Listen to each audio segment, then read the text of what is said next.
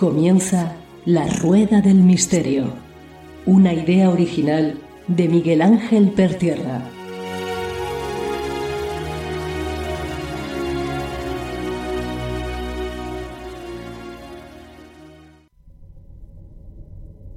Hola amigos de La Rueda del Misterio. Hace muy poquito tiempo eh, se han cumplido 76 años del 1 de diciembre de 1947. 300.000 personas se congregan en una población castellonense, las llamadas cuevas de Vinromá. Y para hablar de este tema, para mí desconocido, eh, vamos a esos viajes del misterio con Fran Renedo Carrandi. Fran, bienvenido a esta tu casa, la Rueda del Misterio. Hola Miguel, pues como siempre bien hallados y un placer siempre estar contigo con todos tus oyentes.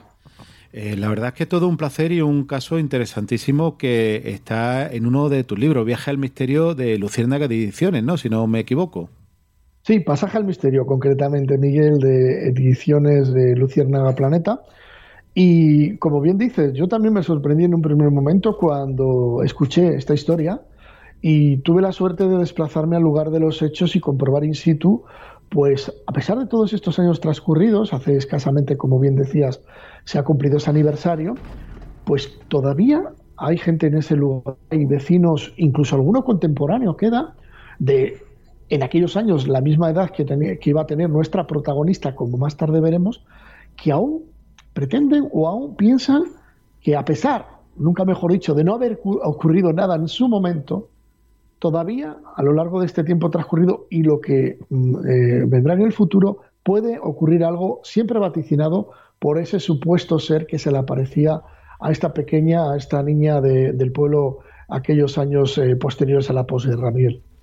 Años posteriores a la posguerra, muy, bueno, muy especiales por, por muchas cosas como digo, 300.000 personas, ¿eh? que cuando uno dice, bueno, no, no será tanto, cuando uno ve la foto y que tú me has facilitado, eh, ve mm, que muchos miles de personas era. Yo no voy a contar uno a uno, pero una niñita de 8 años, Raquel Roca Tirado, en la escuela de Bin Roma, eh, es la protagonista de toda esta historia. Protagonista del misterio en la entrada y en la salida de, toda la historia, porque después hablaremos de ella eh, también al final de, esta historia. Pero ponnos en antecedentes, cuéntanos qué ocurrió en esos años 40 en la cueva de Vinromá. Pues eh, como bien dices, Miguel, eh, todo comienza en un pueblo de, la montaña castellonense, Les Coves de Vinromá, casi en el límite con la provincia turolense. un pequeño pueblo, como digo, que que hoy en día sería anónimo como otros tantos más, hasta aquellas fechas después de la posguerra. Y es que en ese lugar eh, vivía una niña, Raquel Roca Tirado, que pertenecía a una familia pues muy pobre, cuyo padre, por ejemplo, para que los oyentes hagan una idea, vivía de su trabajo en la oficina de telégrafos y no disponía eh, esta, esta familia ni de un mísero huerto, como la mayoría de los vecinos del pueblo, para obtener eh, pues al menos eh, humildes frutos que les quitara eh, el hambre y la necesidad tan predominante, por desgracia, en aquellos años de la posguerra, como, como decimos, Miguel. La madre, por su parte, a, su vez era muy enfermiza y no aliviaba, por supuesto, estas penurias familiares. Y Raquel, la protagonista, Raquel Roca Tirado, como bien has nombrado tú anteriormente, muchas veces tenía que dejar la escuela para eh, pues hacerse cargo de los menesteres del hogar, cuidando a, la familia, a la casa y al resto de, de prole, ¿no?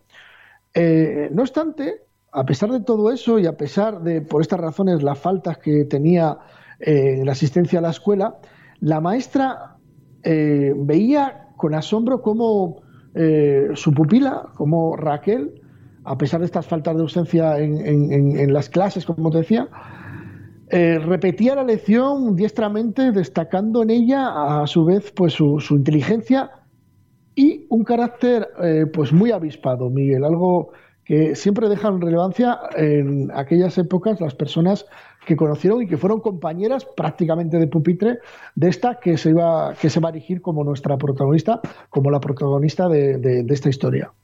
La protagonista de esta historia, como tú bien dices, con una memoria prodigiosa. Una cosa es que no pueda ir al colegio y otra cosa, como bien tú comentas, parece que esa niña eh, tenía unas capacidades de retención y, de dicción eh, muy elevadas para, para su nivel cultural.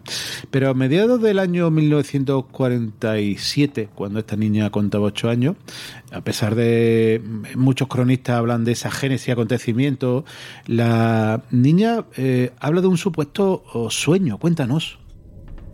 Sí, eh, es muy controvertido este sueño porque yo en Viejas Crónicas y en algún eh, que otro artículo que en su momento se publicó en la prensa, hablaba de que a posteriori, cuando ya vamos a decir que esta niña era un tanto más famosa, sobre todo para las personas eh, que llegaban al pueblo en busca de, reafirmar su fe a través de los supuestos mensajes que esta niña daba, pues eh, decía que había tenido una, un, más que un sueño, yo quiero pensar una pesadilla, ¿no? Como cuando ella describía pues una suerte de, de, ser ensotanado, ¿no? En que tenía una, un corazón refulgente en el pecho y que de él emanaban también sangre y una serie de espadas. Una descripciones un tanto barrocas y un tanto...